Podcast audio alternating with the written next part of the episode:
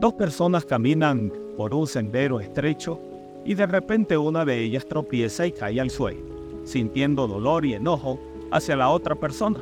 En su interior nace un deseo de venganza, de hacerle daño a quien considera responsable de su caída. Hay situaciones en las que somos lastimados o tratados injustamente. Es tentador sucumbir ante la venganza y buscar hacer daño a aquellos que nos han herido. Pero ¿es esa realmente la respuesta? Romanos 12, 19. Amados, mía es la venganza, yo pagaré, dice el Señor. La venganza es un ciclo destructivo que solo genera más dolor y resentimiento. En lugar de buscar venganza, Dios nos llama a confiar en su justicia y dejar en sus manos el castigo y el juicio.